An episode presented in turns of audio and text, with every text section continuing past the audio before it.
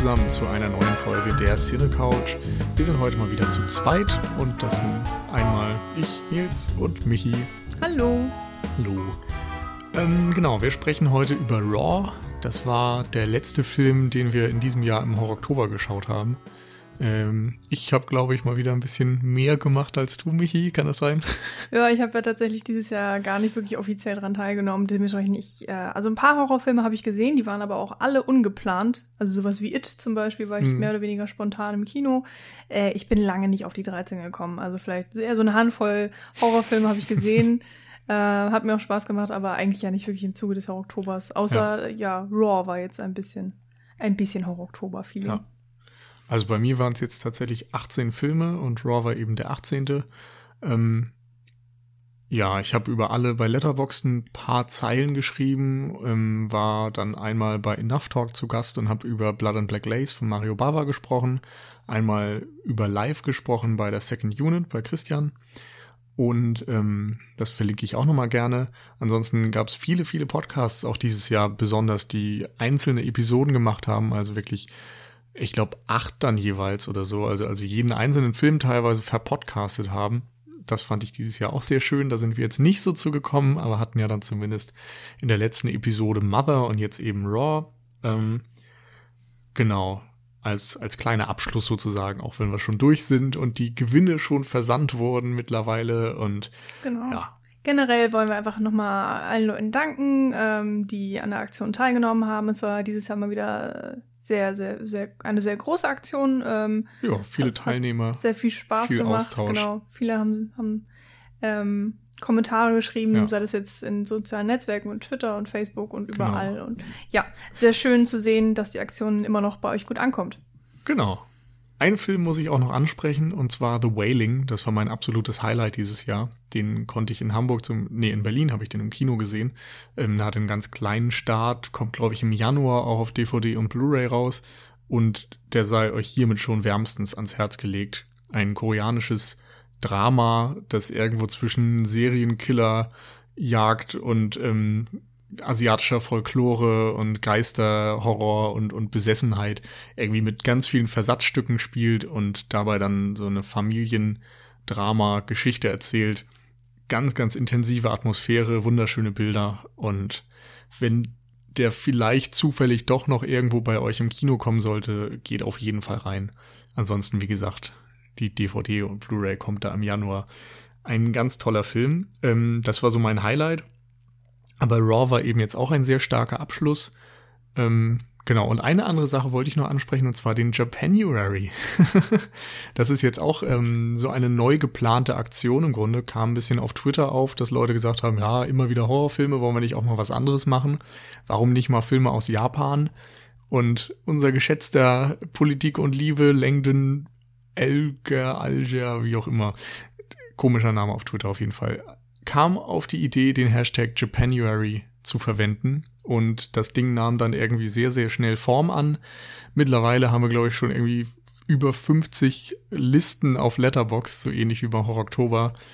Ähm, und schöner Denken, die Kollegen vom anderen Podcast aus Mainz haben jetzt schon eine Liste auf ihrer Homepage geschaltet, wo man sich eintragen kann, Genauso wie ihr das auch von uns kennt beim Oktober, dass dort alle Teilnehmer einmal aufgelistet werden und so weiter.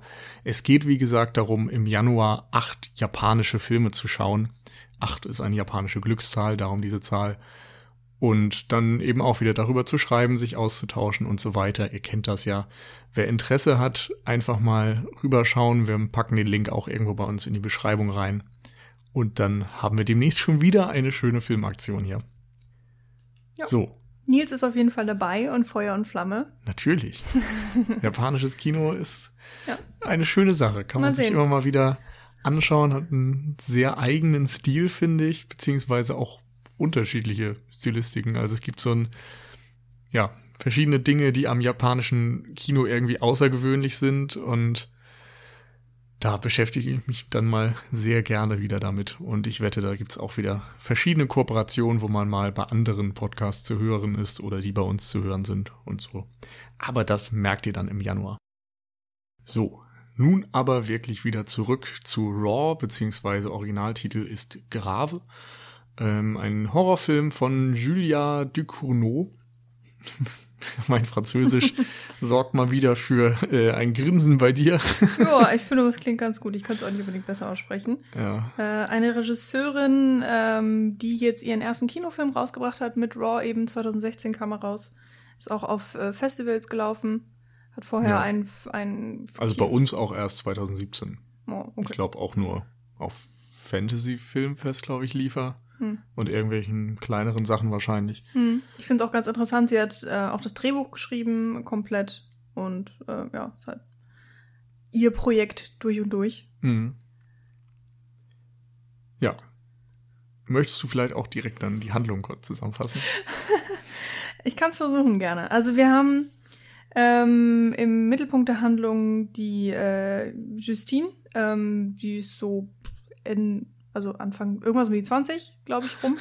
Ich weiß es gar nicht. Keine Auf jeden Ahnung. Fall, ähm, Fängt gerade an zu studieren. genau, sie fängt ihr, ich glaube, Tierarztstudium an. An derselben Schule oder Universität, wo auch ihre Schwester schon äh, angefangen hat, ein Jahr vorher. Ähm, das heißt, äh, Justine ist jetzt äh, ja Ersti, würde man bei uns sagen. Da ist es Kadett, glaube ich. Und in der ersten Uniwoche äh, müssen sich die ganzen Neulinge ganz vielen ähm, ja, Proben unterstellen und, und Prüfungen sozusagen durchmachen, die von den älteren Jahrgängen durchgeführt werden. Ähm, und eine Probe darunter ist, dass sie ähm, eine, ich glaube, Hasenniere oder so, äh, Kaninchenniere, eine Rohniere essen müssen von einem Tier. Und da Justine Vegetarierin ist, ist das ein großes Problem für sie. Sie wird dann mehr oder weniger gezwungen. Ihre Schwester ähm, hilft, also äh, ihre Schwester heißt äh, Alexia, wird aber im Film eigentlich durchweg Axel, Alex genannt. Axel. Auch nicht schlecht. Axel. So, Alex. Ähm, genau. Und äh, in dem Moment isst Justine zum ersten Mal in ihrem Leben tatsächlich Fleisch und ist so ein bisschen aus, auf den Geschmack gekommen. Denn ab dem Zeitpunkt äh, fängt an, ihre Gesinnung sich so ein bisschen zu ändern. Ähm, sie möchte dann auch in der Kantine mal Fleisch probieren und ähm, es geht dann sogar so weit, dass sie rohes Fleisch auch nochmal probiert und es dann irgendwann im Laufe des Films zu einem Zwischenfall kommt. Mit ihrer Schwester auch direkt. Ähm, wir, spoilern, oder? Wir spoilern. Wir spoilern, okay. Dann hier die Warnung, die große Warnung an alle. Wir können leider jetzt nicht ähm, ohne große Details über den Film reden. Ähm, guckt ihn euch auf jeden Fall an, wenn ihr es nicht sowieso schon getan habt. Großartiger Film.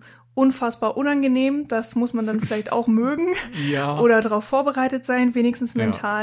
Genau, denn das Unangenehme des Films, ähm, es geht um Kannibalismus. Bei einem Zwischenfall, wo der Schwester Alex aus Versehen der Finger abgeschnitten wird, kommt nämlich Justine auf den Geschmack unter anderem auch von Menschenfleisch. Und ja, alles nimmt einen, einen bösen Lauf, kann man so sagen, beziehungsweise sie entdeckt eben dann diese Seiten an sich, die sie auch anscheinend nicht wirklich kontrollieren kann. Und eventuell sogar in der Familie. Ja, genau. laufen. Das ist ja im Grunde der weitere Verlauf, dass sie immer mehr auf den Geschmack kommt, dass sie feststellt, dass ihre Schwester Alex genauso diese Neigung hat und dass äh, Justine dann einerseits versucht, damit umzugehen und andererseits natürlich dadurch sehr auffällt innerhalb dieser Veterinärschule und genau, das hängt dann irgendwie auch mit der familiären Vergangenheit oder überhaupt der gesamten Familie zusammen, wie einem am Ende des Films aufgezeigt wird. Ähm, eine Handlung, die vielleicht ganz gut auf dem Papier zusammenzufassen ist. Also sie klingt jetzt natürlich sehr extrem, aber es ist nichts allzu ausgefallenes, würde ich sagen. Also es ist eine Geschichte, die maßgeblich mit der Protagonistin zusammenhängt, die nicht so viele Schlenker hat. Wir sehen eigentlich alles aus ihrer Perspektive. Ähm, ja, ich weiß auch nicht, ob man dem Film gerecht wird, wenn man ihn als Horrorfilm äh, Mm. nennt und benennt. Also ein typischer Horrorfilm würde ja irgendwie mit einer Art von Gefahr spielen oder so etwas. Und in diesem Film ist sie eigentlich die Gefährderin. Also wir Mhm. haben so einen Perspektivwechsel, würde ich sagen, aber es wird eben auch nie so explizit damit gespielt, dass sie jetzt andere in bestimmten Momenten gefährdet. Also das wäre jetzt wie bei einem Slasher-Film oder so, ja. einem Killer folgen, der eine Gefahr für andere darstellt, sondern wir erleben sie eher so wie bei einem Coming-of-Age-Film, finde mhm. ich, wie sie diese, ja, Züge an sich mhm. entdeckt. Also vielleicht eher, wenn man es denn mit Horrorfilmen vergleichen möchte, so in Richtung Werwolf-Vampir-Film. Mhm. Ja, du hast auf jeden Fall recht. Die Perspektive, die hier eingenommen wird, äh, aus, aus der Hauptfigur eben, ähm, der man ja die ganze Zeit am nächsten ist, ist total interessant. Mal was ganz, ganz anderes.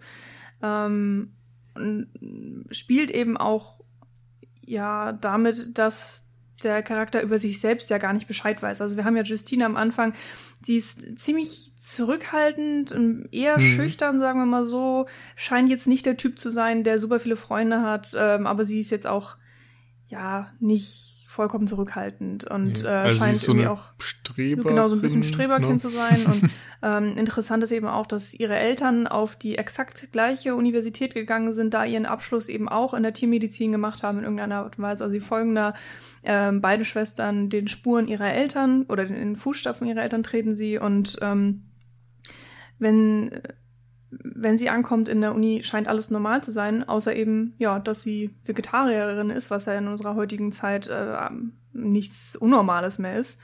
Ähm, und gleichzeitig ist es ja genau das Unnormale, weil in dem Moment, wo sie, ja, Fleisch isst, verändert sich alles. Das ist merkwürdig, aber ähm, diese Entdeckung eben einfach, dass diese eine Kaninchenniere so viel mit ihr macht und dann diesen, diesen ähm, der Auslöser ist eben für alles, was danach passiert mhm. und äh, diese, diese Verwandlung, die sie eben durchmacht. Und es ist ja keine schöne Verwandlung. Also ähm, du hast ja den Vampir und Werwolf schon angesprochen und äh, da gibt es gerne mal auch Verwandlungen, vor allen Dingen beim Werwolf, die eher schmerzhaft verlaufen. Also diese Metamorphose des Körpers, die dann ähm, wo die, die Haut aufplatzt mhm. und die, die Reißzähne durchs Gebiss äh, brechen und so weiter. Äh, so äh, abgedämpft ist es hier auch ähnlich, weil es fängt zum Beispiel damit an, äh, so kurze Zeit nachdem sie diese Niere eben essen musste, dass sie einen äh, sehr, sehr schlimmen Ausschlag am ganzen Körper bekommt, wo sich sogar ihre Haut abblättert. Was schon mal unfassbar eklig und schlimm war. Und es war ein Ausschlag. Also das ist ja, ja. noch nichts Abnormales. Genau, das ähm, ist sowieso ja der Punkt bei dem Film, dass alles, was dort passiert, keinerlei übernatürliche Stimmt, ja. Züge trägt. Also ja. diese Verwandlung zum Beispiel findet eigentlich nicht statt. Sie bleibt die ganze Zeit Mensch. Mhm. Aber es gibt eine körperliche Veränderung. Ja. Nur eben, dass es ein typisches Krankheitsbild irgendwie mhm. ist. Oder eben eine, äh, eine, eine, also sie verändert sich und es drückt sich dann eben aus anhand dieser Symptome, also anhand dessen, dass sie dann diesen Ausschlag bekommt. Irgendwie. Genau. Das ist, ja. genau. Und, ich meine, es ist eben ja. ein, eine Realitäts- eine realistische Veränderung des Körpers. Etwas, was man durch Krankheiten oder Allergien mm. oder so erklären kann, mm, auf genau. rationale, ähm, wissenschaftliche Art und genau. Weise. Und hier wird dann eben alles auf äh, ja, hingedeutet eben dadurch, äh, darauf hin, dass sie, dass sie zum, ja, zu, zu was wird sie denn eigentlich? Zu einem Kannibalen, muss man ja fast schon sagen. Ja, ne? im Grunde schon. Zu Wobei einem triebhaften Kannibalen. Ich bei dem Film eben auch ähm, nach wie vor nicht so ganz weiß, inwieweit er einen doppelten Boden hat oder das metaphorisch gemeint ist für etwas anderes. Mhm, genau. Also, ich habe ja schon gesagt, es ähm, erinnert mich an Coming-of-Age-Filme. Mhm. Dieser Moment, wo sie zum ersten Mal Fleisch isst und dann ein Interesse entwickelt an Fleisch und so weiter, ähm, hängt irgendwie auch mit Sexualität zusammen. Also sie ist vorher Jungfrau, das sagt sie, mhm. glaube ich, irgendwie der Ärztin, als sie wegen des Ausschlags behandelt wird. Und das ist so ein bisschen, finde ich, auch der Moment dann, wo sie zum ersten Mal Fleisch isst, wie so eine sexuelle er Erweckung vielleicht. Also, dass sie dort ähm, zum ersten Mal auf den Geschmack kommt, hast du, glaube ich, vorhin mal gesagt, dass sie ein Interesse entwickelt, dass sie heimlich dann auch an den Kühlschrank geht, wie man es mhm. vielleicht auch andersrum mit äh, so Masturbation mhm. oder so gleichsetzen könnte. So dieses Heimliche, dass man Dinge entdecken möchte und ein Interesse entwickelt, aber sich dafür schämt. Und sie hat ja auch ein Verlangen, das sie selber überhaupt gar nicht versteht.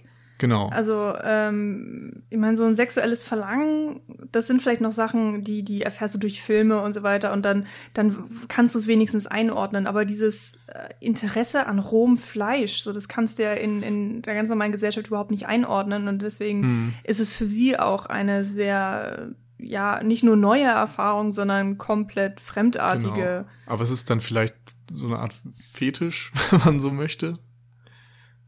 Es wird nicht richtig erklärt. Nee, also, genau, aber man könnte es, also ich frage mich gerade selbst, wie man das ähm, gleichsetzen kann. Ob so. das einfach so ein, ein, eine Metapher ist für Sexualität im Allgemeinen hm. oder ob es darum geht, dass sie eine absonderliche Sexualität hat, dass sie eben nicht einfach sich für Männer oder Frauen oder sonst wen interessiert, hm. sondern dass sie rohes Fleisch braucht und irgendwie hm.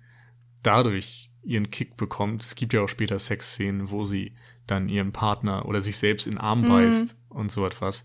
In diese Ekstase einfach. Ich finde es halt schwierig, diese äh, Idee zu kommen oder eben im Einklang dazu zu bringen, dass sie anderen Leuten wehtut, weil es ja mhm. äh, irgendwann auch darin gipfelt, dass sie ihren Mitbewohner Adrien umbringt oder Alex bringt ihn um. Das ist nicht so Alex, ganz deutlich. Doch, eigentlich schon. Ja. Ja. Keine Ahnung. Nee, sie wacht doch dort neben ihrem Mitbewohner auf und ähm, hat keinerlei Blut an sich. Aber, aber sie findet. Blut am Mund gehabt. Nee. Sie hat, glaube ich, nur diese Wunde an der Wange, die Alex ihr zugefügt hm. hat. Also ich meine jedenfalls, dass sie dort kein Blut an sich hat und dann sieht sie Alex und die ist voll mit Blut. Ja, ja das auf und wird Fall, ja dann auch genau, danach ja. verknackt. Also insofern, ja. zumindest ist das okay. das, was ich mitgenommen habe. Ja, aber ja, passt ähm, schon mehr. Na okay, aber trotzdem einfach dieses, ja, also ich, ich glaube auch, dass diese ganze Geschichte für noch etwas anderes steht, als einfach nur, ja, wir haben jetzt hier so eine, so eine Art äh, Kannibalen-Werwolf, was auch immer.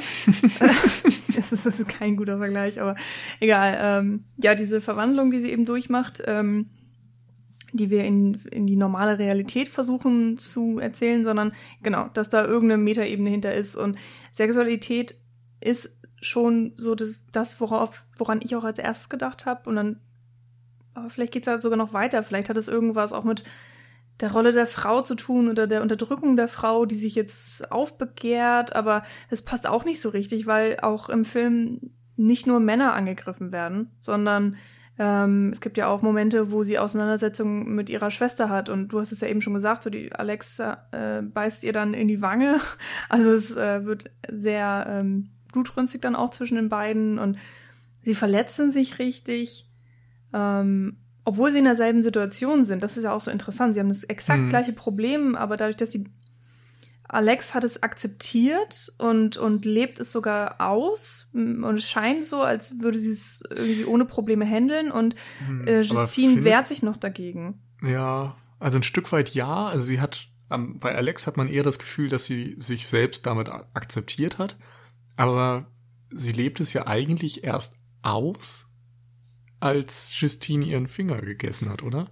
Wobei es natürlich dann diesen Autounfall genau, vorher gibt, wo, genau. wo angedeutet wird zumindest, dass sie vielleicht auch schon vorher ähm, also überleg mal, wie der Film anfängt. Hat. Der fängt nämlich schon an mit genau so einem Autounfall, der provoziert Ja, da wusste ich nicht wurde. mehr hundertprozentig, ähm, was für ein Auto das war, wer das Opfer war und so. Also ob man sagen kann, dass das drei Unfälle sind, die wir sehen. Also dem ganz am Anfang, dann den, als Justine mit Adrien Döner holen äh, fährt und dann den, den Justine und Alex gemeinsam provozieren. Hm. Oder ob das irgendwie eine, eine, doppelte Darstellung von einem der Unfälle gibt am Anfang. Also die Opfer sahen jedes Mal anders aus. Okay. Also einmal war es einer, aber waren es zwei.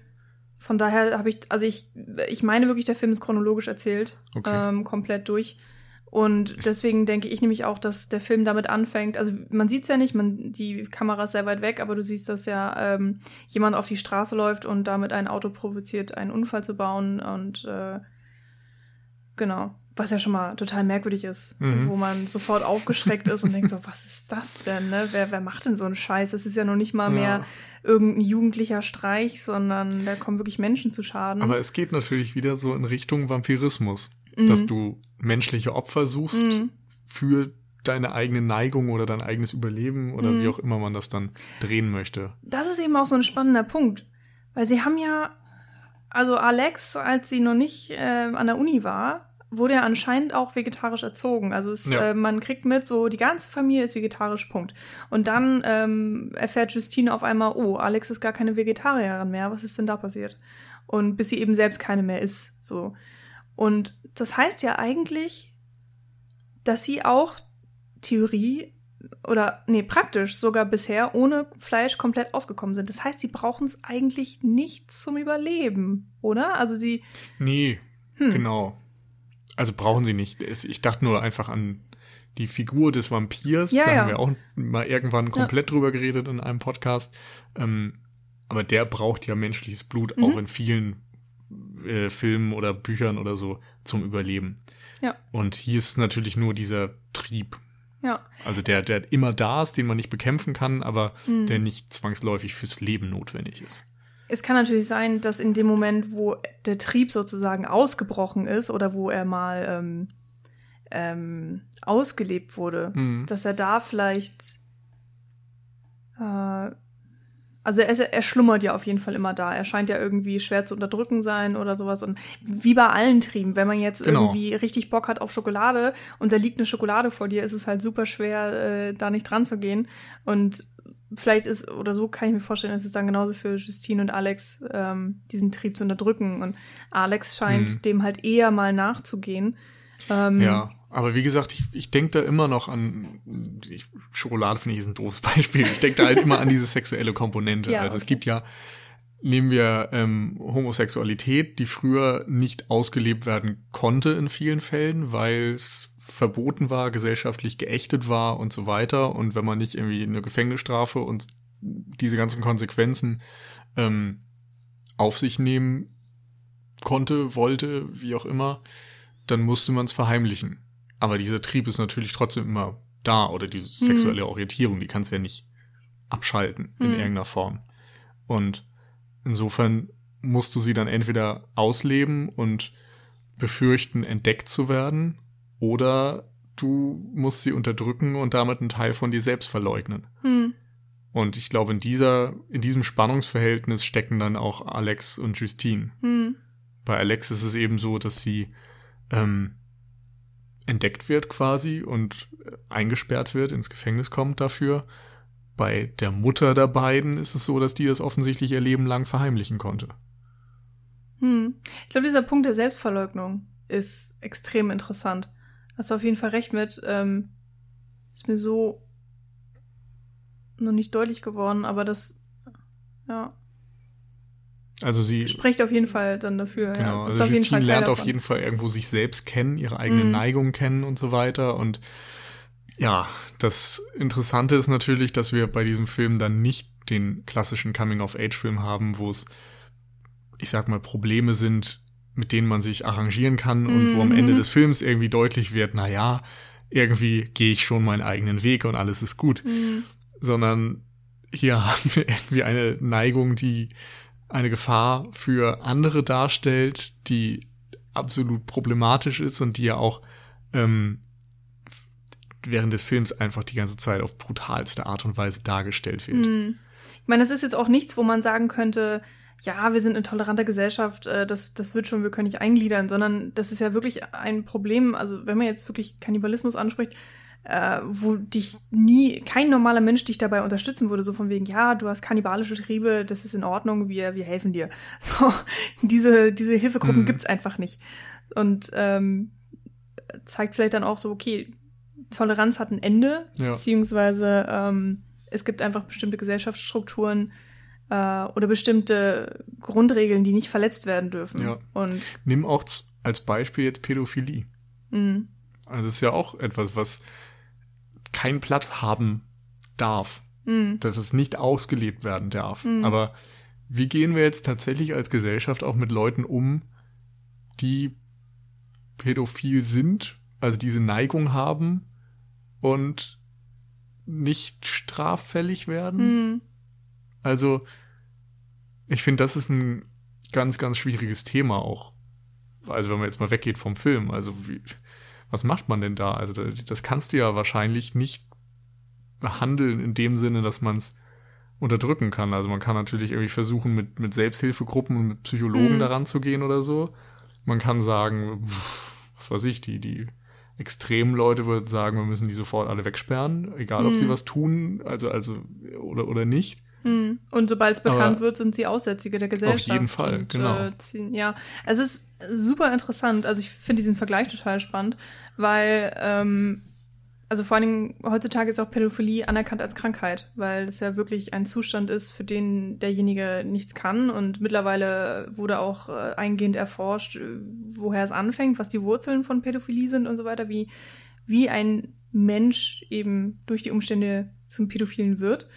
Und ähm, es gibt tatsächlich dafür auch keine Heilung. Also, äh, du hast es ja mehr oder weniger schon selbst gesagt, du kannst nichts anderes machen, als eben mit deinem Therapeuten reden und ein Teil von dir vielleicht dein ganzes Leben lang ja tatsächlich zu unterdrücken oder ja. verleugnen, wie auch immer man das sagen möchte. Ja, das ist ein extrem hartes Los, weil die Betroffenen können in der Regel eigentlich nichts wirklich dafür und äh, sind Opfer ihrer selbst sozusagen. Ja. Und das ist echt ein Thema, was man, glaube ich, ganz gut auf den Film auch spiegeln kann, weil genauso Justine und Alex und ihre Mutter, okay, von der Mutter wissen wir jetzt nicht viel, aber die haben sich das ja nicht ausgesucht, nicht wirklich. Sie nee, haben es genau. nur irgendwie dann durch Zufall entdeckt und ja, jetzt müssen sie sehen, wie sie damit umgehen. Und in den beiden Schwestern äh, wird dann sehr gut so, ein so ein, äh, ja, zwei Beispiele einfach dargestellt, wie man mit, mit ihrem Zustand, nenne ich es jetzt einfach ja. mal, ähm, umgehen Alex kann. Ja. lebt letztendlich diese Neigung aus, mhm. wird zur Mörderin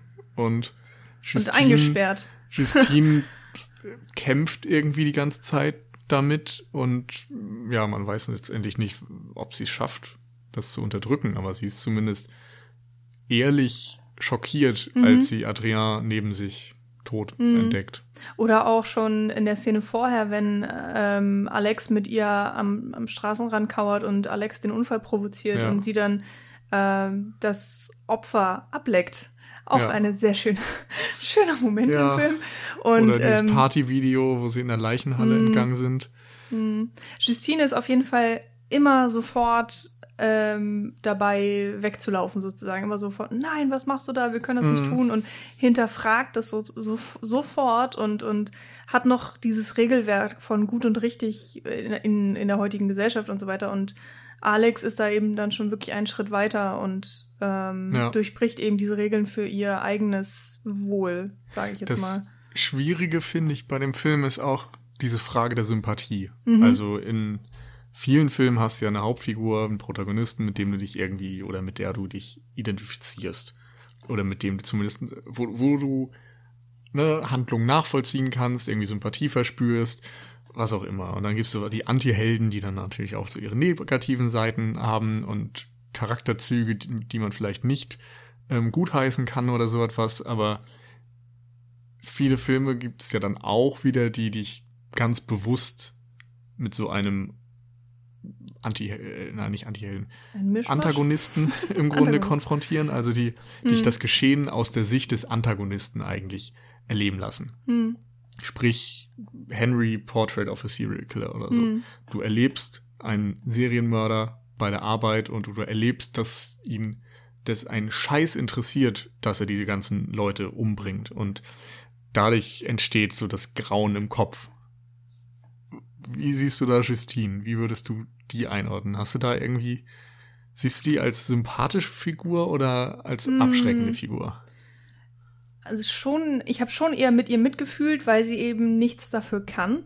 Ähm, also jedenfalls war das für mich sehr deutlich, dass äh, ja sie sich so sie ihr Schicksal jetzt kennenlernt, sage ich jetzt einfach mal, oder ihre ihre wahre Natur, ihr ver verborgene böse Keim, wie auch immer man das nennen möchte, ähm, bricht jetzt aus und sie muss versuchen damit umzugehen und ähm, auf eine Art war vielleicht jeder von uns schon mal in irgendwie so einer Situation. Also nicht mit Kannibalismus, natürlich nicht. So aber Finger von Leuten anknabbert.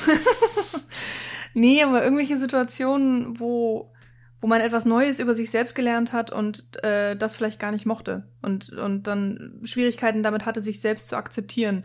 Ähm, mhm. oder eben äh, zu dem Schritt zu gelangen, okay, das ist etwas, was ich an mir selbst nicht mag oder und, und wo ich jetzt gegen arbeiten möchte. Keine Ahnung. Ich habe das Gefühl, ja, sowas habe ich selbst auch schon mal erlebt und ähm, in der Form kann ich mich in Justine widerspiegeln. Und ähm, der Fakt, dass sie eben auch wirklich versucht, zur Normalität zurückzufinden, ist etwas, äh, was äh, sie schon Sympathie ähm, sympathisch werden lässt für den Zuschauer, eher sympathisch werden lässt. Das Gute ist natürlich auch, dass wir sie immer zu Alex abgrenzen können, die ja wirklich äh, deutlich extremer in allem ist, was sie tut und dadurch Justine auch noch mal ein bisschen ähm, ja sanfter darstellen lässt sozusagen und und wir sehen können, ah okay, Justine ist zwar äh, hat hier irgendwie diese Sympa äh, kannibalischen Ausbrüche, aber Alex ist wirklich Kannibale. Also sie sie lebt das, sie hat das akzeptiert. Es ist jetzt wirklich ähm, sie ist überzeugt davon. Ja, genau, wirklich ein Teil von ihr. Und sie ist dann ja auch wirklich diejenige, die dafür ins Gefängnis gesperrt wird. Sie wird be bestraft tatsächlich, ja, von der Gesellschaft äh, an ausgegrenzt und ähm, und zeigt auch keine Reue. Genau. Und zeigt, also, genau. Also für, für mich ist sie halt wirklich der, ja, der totale Antagonist und auch der Gegenpart zu Justine so ein bisschen, auch wenn Justine natürlich sie ist kein Held, mal gar nicht. Aber sie ist jemand, der, wenn man es ganz deutlich runterbricht, sie hat Probleme und sie versucht irgendwie damit zu arbeiten und sie versucht sich Hilfe zu holen von ihrer Schwester, von ihrer engsten Familie. Und sie hilft ihr nicht, sondern sie versucht irgendwie diese Probleme noch weiter voranzutreiben, weil es für sie, für Alex sind es eben keine Probleme. Mhm. Und in dem Moment, wo sie äh, wo, wo Justine wieder bei ihrer Familie ist, also ganz am Ende des Films, reden sie ja zum, anscheinend auch zum ersten Mal wirklich offen über dieses Thema und sie erfährt mehr von der Geschichte ihrer Mutter und so weiter. Und ähm, äh, das ist dann der Moment, wo sie einerseits ja auch mehr über sich selbst lernt. Also ich meine, die Identität deiner Eltern ist ja auch immer ein Teil deiner eigenen Identität und so weiter und so fort. Und man hat das Gefühl, dass das der Moment ist, wo sie dann auch äh, besser damit arbeiten kann, weil sie jetzt hm. mehr weiß und äh, ihr Vater ja auch ganz deutlich sagt, so, es ist nicht deine Schuld. Es ist auch nicht Alexes Schuld, sondern es liegt irgendwie in euren Genen, was ja. auch wieder so eine andere Diskussion ist, die man da wieder ja. anschieben könnte. Und auch dieses, jeder Topf findet seinen Deckel, ne? Mm, auf eine Art. Aber ich, ähm, ich finde, die Figur von Justine ist extrem interessant gezeichnet, weil sie ähm, einerseits super menschlich ist, ähm, wenn man die die Thematiken des Films vereinfacht und andererseits natürlich ähm, ist sie eine kleine niedliche 20-Jährige, die auf einmal Menschen futtert. Also so.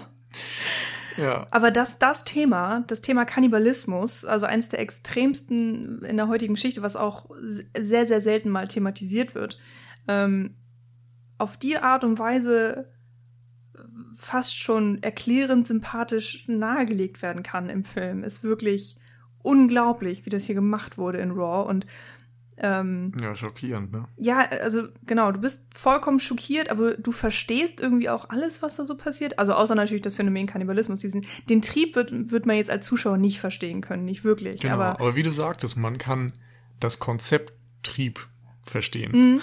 Man, man hat andere Neigungen vielleicht ähm, die man nicht erklären kann, aber hat. Und insofern kann man nachvollziehen, dass es anderen Leuten genauso geht. Aber dass es in ihrem Fall eben Kannibalismus ist, macht das Problem aus. Mhm. Und der Film zeigt das ja auch auf drastische Art und Weise. Also es gibt immer wieder dieses Stellen, wo ja so, so vielleicht nicht die Ausweidung selbst gezeigt wird, aber schon Blut fließt und sie ja an, an Fingern rumknabbert und sowas. Und es ist ich glaube, die psychologische Komponente ist noch viel schlimmer als das, was wir sehen, aber auch das, was wir sehen, ist sehr unangenehm.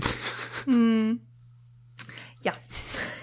ja, auf jeden Fall. Also es gab, es gab wirklich einige Szenen im Film, wo ich mich so am liebsten unter der Decke versteckt ja. hätte. Und ähm, ich glaube, also ich meine, ich weiß es nicht, ich habe es nicht recherchiert, aber ich glaube, dass wirklich äh, fast alle oder der Großteil der Effekte durch, durch äh, tatsächliche Effekte, also ähm, praktische Effekte, praktische Effekte mit, mit Kunstblut und mit Attrappen und, und, weiß ich nicht, Plastik an der Haut und bla bla bla gemacht wurde.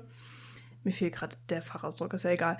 Und ähm, das hat für mich tatsächlich auch unglaublich gewirkt. Also alleine dieser fiese, fiese Ausschlag am Anfang des Films schon. Mhm. So widerlich, so schlimm. Ja, es ist eben nicht so diese CGI äh, Uncanny Valley-Geschichte, mhm. wo du das Gefühl hast, ah, es ist nur am Computer gemacht. So, ich mhm. kann mich davon irgendwie frei machen, sondern es wirkt eben alles sehr real und die mhm. Wunden und die Körperteile und alles sieht sehr, sehr, sehr real aus und darum ist es umso schmerzhafter, da irgendwie hinzuschauen. Mhm. Und die Inszenierung funktioniert ja auch sehr gut. Ich musste so ein bisschen immer an die New French Extremity denken.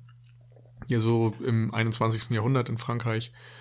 Ja, zu Beginn des 21. Jahrhunderts ihren Anfang nahmen, so mit Gaspar Noé zum Beispiel und äh, auch Filmen von Alexandre Ajar, High Tension und äh, dann später Sachen wie Martyrs von Pascal Logier, die immer diesen, diesen extremen Gedanken, äh, die eigentlich neue Grenzen austesten wollten, die vielleicht auch gar nicht unbedingt ähm, klassische Horrorfilm-Tropes oder sowas bedient haben, aber irgendwie neu austesten wollten, wie weit man gehen kann in, in der Darstellung und eben auch sehr fühlbar ähm, Filme machen wollten. Also bei Gaspar Noé über diese ähm, Stroboskop-Effekte zum Beispiel oder über ganz tiefe Basstöne, die irgendwie mitlaufen und wo, wo so ein Unwohlsein über die Wahl der Mittel irgendwie erzeugt wird schon.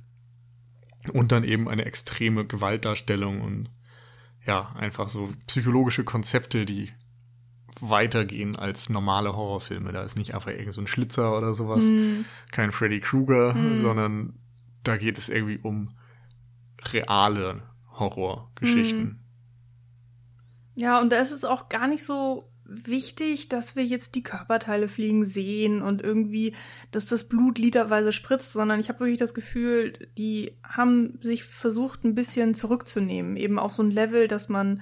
Nee, ähm, das finde ich überhaupt nicht. Nee? Ich finde, dass es da enorm darum geht. Also nicht in der Extremity, sondern in, in Raw so. meine ich jetzt. Sorry.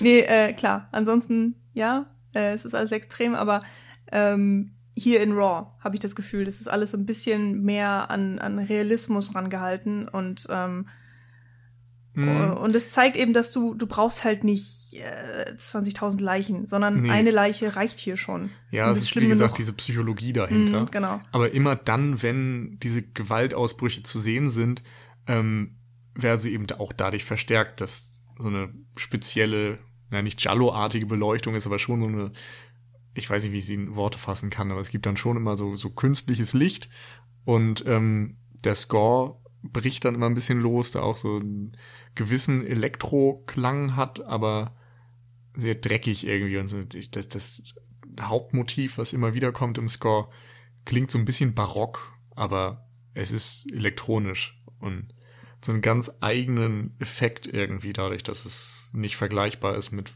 anderen Filmen, zumindest nichts Offensichtliches, was mir jetzt einfallen würde. Und dadurch, ähm, dass dann auch zwischen diesen stillen, realistischen Passagen, wo sie einfach irgendwo in ihrem Zimmer rumsitzt oder an der ähm, Veterinärschule umherläuft, sind das dann immer die Szenen, wo es nochmal losbricht und wo du, ja, konfrontiert wirst mit diesen Ereignissen und sie eben durch die Gestaltung und die Bild- und Tonmittel verstärkt werden. Hm. Ja. Ich kann, oh Gott, ich versuche mich die ganze Zeit an die Inszenierung jetzt zu erinnern, aber bis auf die Lichtgestaltung ist mir nicht viel aufgefallen. Also es gibt ja immer. Äh, nee, es ist ja auch immer schwierig bei so einem Film, der dich irgendwie trifft und, ja. und auf so eine affektive Weise mitnimmt. Ähm, gleichzeitig dann auf Bildgestaltung und Regie und Schnitt und alles zu achten. Das ging mir letztendlich auch so oder geht mir jetzt so, aber ja, das sind eben die Punkte, die mir aufgefallen sind. Hm. Ähm, vielleicht nochmal inhaltlich zum Ende. Mhm. Also, der Film endet ja damit, dass Alex den Mitbewohner von Justine umbringt, Adrien, äh, dafür ins Gefängnis geht. Justine kommt wieder zu ihren Eltern und ihr Vater sagt ihr, es ist nicht deine Schuld, es ist die Schuld deiner Mutter, denn die ist genauso und macht sein Hemd auf und du siehst diese ganzen Wunden, die sie ihm zugefügt hat und sagt im Grunde, alles wird gut, du wirst schon jemanden finden, so, der das mitmacht quasi. Ähm, wenn wir jetzt wieder in unsere Argumentation reingehen, finde ich, oder weiß ich nicht genau, wie ich dieses Ende finde. Weil wir haben ja gerade eben schon gesagt, es ist irgendwie ein ganz schwieriges Thema mit diesen Trieben und, und sexuellen, hm. ja, sexuellen Trieben einfach umzugehen und bei Kannibalismus bist du eine Gefahr für andere und dass der Vater sie dann darin bestärkt und sagt, ja komm, wird schon passen, ist ja eigentlich auch eine gefährliche Botschaft. Hm. Ich, mh, hm, Ja, auf jeden Fall. Ich hatte halt das Gefühl, dass er, er einfach irgendwie so ein Stück Hoffnung auch geben möchte und dass er eben auch ausdrücken möchte, dass er ihre Mutter abgrund, also liebt, äh, obwohl sie so ist, wie sie ist. Und dass, hm. ähm, dass es irgendwie trotzdem funktioniert mit den beiden. Und ich meine, sie haben ja sogar zwei, ja. äh, zwei Kinder zusammenbekommen und sind immer noch zusammen und alles Mögliche. Und äh, ja gut, äh, und sie bringt ja dann gehen wir mal davon aus, niemanden um. Hm. Ich habe halt das Gefühl, dass die Analogie, die wir vorher gezogen haben, halt mit dem Ende dann nicht mehr passt. Also, dass, dass man das vielleicht dann einfach nicht mehr anbringen kann. Ja, oder vielleicht halt in dem Fall dann schon, dass man sagt, die Gefahr bei Kannibalismus ist, dass du andere Menschen tötest. Aber im Fall der Eltern hat es funktioniert, dass die Mutter zwar Kannibalin ist und dass in irgendeiner Minimalform dann mit ihrem Ehemann ausleben kann, aber an niemanden anderen. Mhm. Also für niemanden anderen zur Gefahr wird mhm. und dadurch ist es okay, weil er das mhm. akzeptiert. Mhm. Vielleicht ist die Message auch einfach, es gibt keine Heilung, aber es gibt irgendwie, man kann die Symptome unterdrücken oder mhm. sowas in der Art. Man kann vielleicht gewisse Bedürfnisse stillen, aber niemals alle, weil ansonsten bist du eben nicht mehr du selbst, du bist nicht mehr Justine, sondern du bist dann eben, ja, vielleicht ähnlich wie deine Schwester einfach ein, ein, ein Täter, ein Mörder und ein, ein wirst als Kannibale ähm, geächtet, äh, eben auch von der Gesellschaft und so weiter. Und ähm, das, das ist vielleicht, ja, ach, dass es vielleicht einerseits äh, schlimm ist, auch für Justine selbst, wenn man immer einen Teil von sich selbst unterdrücken muss, dass es aber, dass es noch viel, viel schlimmer wäre, wenn sie sich nicht äh, selbst oder ein Teil von ihr selbst verleugnet würde oder so. Und wenn, mhm. äh, wenn sie es schafft, annähernd normal zu leben oder ähm, eben nicht ihre kannibalischen Triebe auszuleben, dass sie dann auch eine Chance hat auf ein annähernd normales Leben. Ja. Genauso wie es ihre Mutter irgendwie geschafft hat. Aber das ist natürlich, ja, es ist einfach eine große Bürde, weil ja. ähm, sie ja auch gesehen hat anhand ihrer Mutter, dass äh, dieser, der Kannibalismus sozusagen weitergegeben wurde und dass sie nicht davor geschützt ist, dass das mit ihren eigenen Kindern äh, so selbst ja. passiert. Also sie, sie steht jetzt einfach ähm, äh, an, der, an der Pforte zu ihrer Zukunft, von der sie noch gar nichts wusste und muss mhm. irgendwie gucken, was daraus wird. Und ähm, das ist ja auch so interessant, weil wenn man dann an den Anfang des Films zurückgeht, hatte sie als einzige Sorge im, sowas wie, okay, wie wird, wie wird mein erstes Semester? so, äh, werde ich Freunde finden? Werde ich vielleicht meinen mhm. ersten Freund haben? Werde ich das erste Mal Sex haben? So ganz normale Gedanken. Und der Film endet mit der Frage, oh mein Gott, ich bin anscheinend ein Kannibale. Wie werde ich damit jetzt weiterleben? Werde ich Kinder kriegen? Wird mein Kind ein Kannibale werden? Ja. Werde ich meinen ersten Liebhaber aus Versehen umbringen? ähm, solche Sachen schwingen hm. da irgendwie mit. Das ist auch ja. total bizarr. Noch alles Stimmt. Sachen, äh, die man selber natürlich äh, gar nicht wirklich fassen und begreifen kann und wo dann das eigene Verständnis auch oder das Verständnis des Zuschauers so ein bisschen aufhört. Hm. Ähm, ja. In, ja. in dem Fall finde ich das dann auch ein bisschen fragwürdig vielleicht, dass die Eltern oder dass dann ausgesagt wird, dass die Mutter das an ihre Kinder weitergibt. Mhm.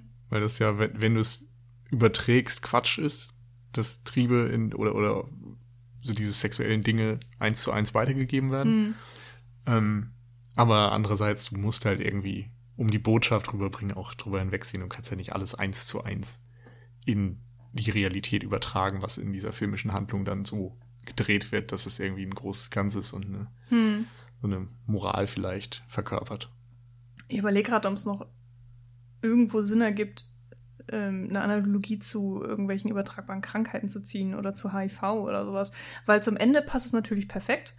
Ähm, und es ist, es passt auch im Sinne von, hey, du hast jetzt hier die Verantwortung für dieses eine schlimme Ding, was in dir schlummert ähm, was dich nicht vom normalen Leben hindert, aber mhm. wenn, ähm, wenn es sozusagen bekannt wird, dann wirst du auf jeden Fall geächtet. Aber ich meine, du kommst fürs HIV eigentlich nicht ins. Nee, ich finde, das passt auch nicht ja, so gut. Nee. Das ist wieder eine andere Baustelle. Ja, es ist schwierig. Es ist äh, schwierig, diesen Film einzuordnen, mhm. beziehungsweise dieses ganze Thema Kannibalismus. Ja. Ja, aber wie gesagt, also ich habe auch das Gefühl, man muss aufpassen, dass man jetzt nicht den Kannibalismus selbst vielleicht für bare Münze nimmt. Hm. Also ich, ich weiß nicht, ob die Aussage des Films sich jetzt wirklich auf Kannibalismus bezieht. Ich glaube, der Kannibalismus nee. steht halt echt eher so für Sachen wie zum Beispiel Pädophilie oder, oder hm. Dinge, die irgendwie in der Gesellschaft so wirklich problematisch sind. Mhm. Also nicht einfach eine minimale Abweichung von der Norm, dass du irgendwie, was weiß ich, gerne Frauenkleider trägst als Mann oder sowas, wo man jetzt vielleicht von gewissen Leuten dafür komisch angeguckt wird, aber ansonsten kann es eigentlich jedem egal sein. Mhm. Und wirklich so Triebe, die eine unfassbare Verantwortung und, und Bürde darstellen und so etwas in der Richtung. Mhm. Das sehe ich einfach drin. Und da würde ich jetzt dann sagen, ist Kannibalismus einfach der Ausdruck dafür. Mhm. Ja. Und eben auch das, was man dann, wenn man es jetzt runterbricht auf, wie kann ich einen guten Film draus machen, das ist etwas, mit dem du wirklich schockieren kannst und eben drastische Bilder produzieren kannst. Mhm. Man könnte jetzt natürlich auch einfach sagen, hey, das ist einfach äh, ein Horrorfilm, der wollte nichts mehr als einfach ein Horrorfilm sein. Aber ich finde, das trifft hier eigentlich überhaupt nicht zu, nee. weil, weil die Geschichte natürlich auch ganz anders erzählt wird. Und es ist ganz deutlich ein Film, der nicht nur einfach schockieren wollte ja. und, und dich auf irgendwie eine Gruselfahrt mitnimmt, sondern ähm, der Film ja, ist. Es ist Schock durch Konfrontation mhm. und eben nicht so ein klassisches, das haben wir auch schon gesagt, nicht das Ab Wandern von ausgetretenen Genrefaden mhm. und wir nehmen so den Standardplot und äh, erzählen jetzt eine Vampirgeschichte mit einem Kannibalen oder so. Das ist e-, eben gerade nicht, sondern diese realistische Coming-of-Age sexuelle Erweckungsgeschichte mit diesem Twist. Mhm. Also, wie man es ja auch im Grunde zuletzt immer mal wieder hatte, ich glaube, das wird mittlerweile als Post-Horror oder so definiert, oder zumindest steht dieser Begriff ein bisschen im Raum, dass man in modernen Horrorfilmen gerne mal ähm, gesellschaftliche Probleme in Anführungszeichen oder, oder Fragestellungen als Horrorfilm thematisiert. Da gab es ja dann zum Beispiel The Babadook, bei dem das dann so ähm, zum Beispiel Depressionen sein könnten oder ähm, It Follows, wo es dann irgendwie um äh, Jugend und Erwachsenwerden oder sexuelle Übertra Krankheiten oder sexuell übertragbare Krankheiten so äh, sein könnten. Das gab es natürlich auch schon früher bei, was weiß ich, den Zombie-Filmen, dass da der Zombie dann ein Mittel der Wahl war, um eine Kapitalismuskritik oder ähm, ein Vietnam-Trauma zu thematisieren mhm. oder sowas. Aber gerade in den letzten Jahren kam es ja immer wieder auf, dass viele Horrorfilme, gerade so diese Arthouse-Horrorfilme in Anführungszeichen, genau sowas probiert haben, dass sie irgendwie einen gesellschaftlichen Anspruch formuliert haben und nicht einfach die hundertste Slasher-Geschichte erzählt haben. Hm. Und so in die Riege würde ich dann auf jeden Fall auch Raw packen. Ja, genau. Ich auch, auch wenn, ja, ich nicht so ganz sicher bin, was es ist jetzt genau, aber. Man muss ja auch nicht auf alles ein Label packen. Genau. Ich meine, es kann ja auch einfach schon eine extreme Form des Masochismus sein, auf die hier angespielt wird, dass du eben. Ähm, Na, das wäre eher hier Sadismus, oder? Nee, Sadismus ist ja, wenn du selber Schmerzen erträgst und nee, das. Eben nicht. ah, okay. Ja. Ach, guck mal, ich kenne mich so gut aus. Ja, offensichtlich. Ähm, ja, das egal. Das blöd bei der nächsten SM-Party, wenn du dann sagst, ja, ich bin Sadist und dann ist genau andersrum. Ja, ich äh, google das nochmal schnell vorher. Nee, aber ähm, äh, es gibt ja auch einfach viele Fälle, die teilweise auch äh, so Berühmtheit erlangt haben, wo ähm, Sexspielchen ähm, Gewalt beinhalteten, äh, die dann ganz schlimm ausgeartet sind für den einen oder anderen Partner und äh, die dann auch mal im Tode ähm, geendet sind. Wobei ich nicht glaube, dass der Film auf sowas anspielt.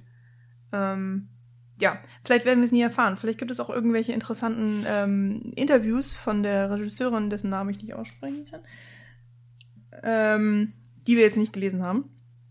Nee, ist ja auch immer die Frage, inwieweit man das mit reinnehmen muss. Ja. Ich glaube, wir können eigentlich auch so weit zum Ende kommen, wenn du jetzt nicht noch irgendwelche weiteren Punkte hast. Wir haben das, glaube ich, ganz gut äh, einmal beschrieben, was wir über den Film denken. Ich finde, möchte ich halt nochmal sagen, es ist extrem wirkungsvoll, geht echt unter die Haut, weil er eben auf so eine realistische Art schockiert. Also es gab zuletzt wenig Filme, wo ich mich ein bisschen ähm, zwingen musste hinzuschauen oder, oder zwingen musste nicht wegzuschauen. Und Raw hat das dann doch mal wieder geschafft. Ähm, und geht eben dann sehr interessant und intelligent mit seiner Thematik um. Und darum hat der Film für mich sehr gut funktioniert und war dann ein, ja, würdiger Abschluss für den Horror-Oktober. Und ein ziemlich fieser. Ein ziemlich fieser. Also, na, ich würde ihn jetzt auch nur eingeschränkt empfehlen an mhm. Leute, die irgendwie so New French Extremity und so ganz gut abkönnen. Ja. Wer da irgendwie schon seine Grenze hat, der sollte sich das überlegen. Ja, also der ist nichts für schwache Nerven, der Film, nee. äh, weil sowohl ähm, von der Bildgewalt als eben auch von der Thematik an sich ähm, hält er sich hier nicht zurück. Es ist wirklich ein außergewöhnlicher Film. Ähm, sehr, sehr gut erzählt. Also ich muss auch sagen, so wie, wie die Geschichte so ihren Lauf nimmt und die einzelnen Szenen, ähm, das finde ich alles sehr, sehr gut gemacht. Es ist spannend, ähm, durchweg, auch wenn du manchmal gar nicht genau verstehst, was so abgeht und, und was diese Szene jetzt zu tun hat, aber ähm, am, Ende des, am Ende verstehst du es und es ist, ergibt wirklich so ein Gesamtbild, das ist einfach durchdacht. So, es ist wirklich ein, ein kluger, durchdachter Film, trotz seiner, seiner blutigen Szenen. Also, wenn man jetzt irgendwie so einen dummen Slasher erwartet, ist man komplett falsch. Ähm, aber das wussten wahrscheinlich die meisten sowieso schon. Und äh, ja, der ist echt gut. Auch wenn man, man fühlt sich nicht gut danach, sagen nee. wir mal so.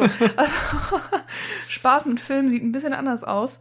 Auch wenn, ähm, ja, wenn ich trotzdem einfach eine Empfehlung ausspreche. Also so, so, ja, so ist es. Also guckt euch den an, wenn, wenn ihr so ein bisschen angefixt seid. Oder ihn, ja, ja. wahrscheinlich habt ihr ihn eh schon gesehen, wenn ihr den Podcast hört, aber ähm, ja. Ach. es fehlen einem die Worte. Ja, ein bisschen schlimm. Alles schlimm, so ein bisschen. Ne? Ja. Aber Manchmal gut. ist die Realität schlimm. schlimm, Wie aber gut. Immer. Und das für ihren ersten Kinofilm, muss man echt nochmal sagen. Ne? Die hat einen da muss Kurzfilm, man auch echt mal Eier haben, ne? Ja, ein Fernsehfilm und jetzt mit dem Kinofilm rausgekommen. Ja. Richtig krasses Ich dachte Ding. mir auch, das ist irgendwie nur in Frankreich möglich, so einen Film zu machen.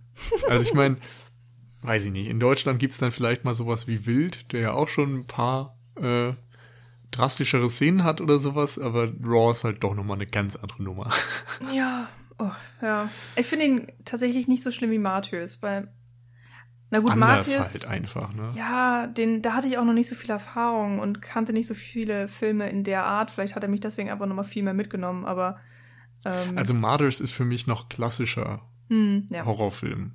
Weil ja. er dann zumindest ja am Anfang auch so mit so Slasher-Tropes spielt mm. und dann so eine Rollenumkehr macht irgendwann. Mm. Und ähm, ja, ich meine, ja, die Gewalt ist auch einfach noch ein bisschen. Andere. Ja, genau.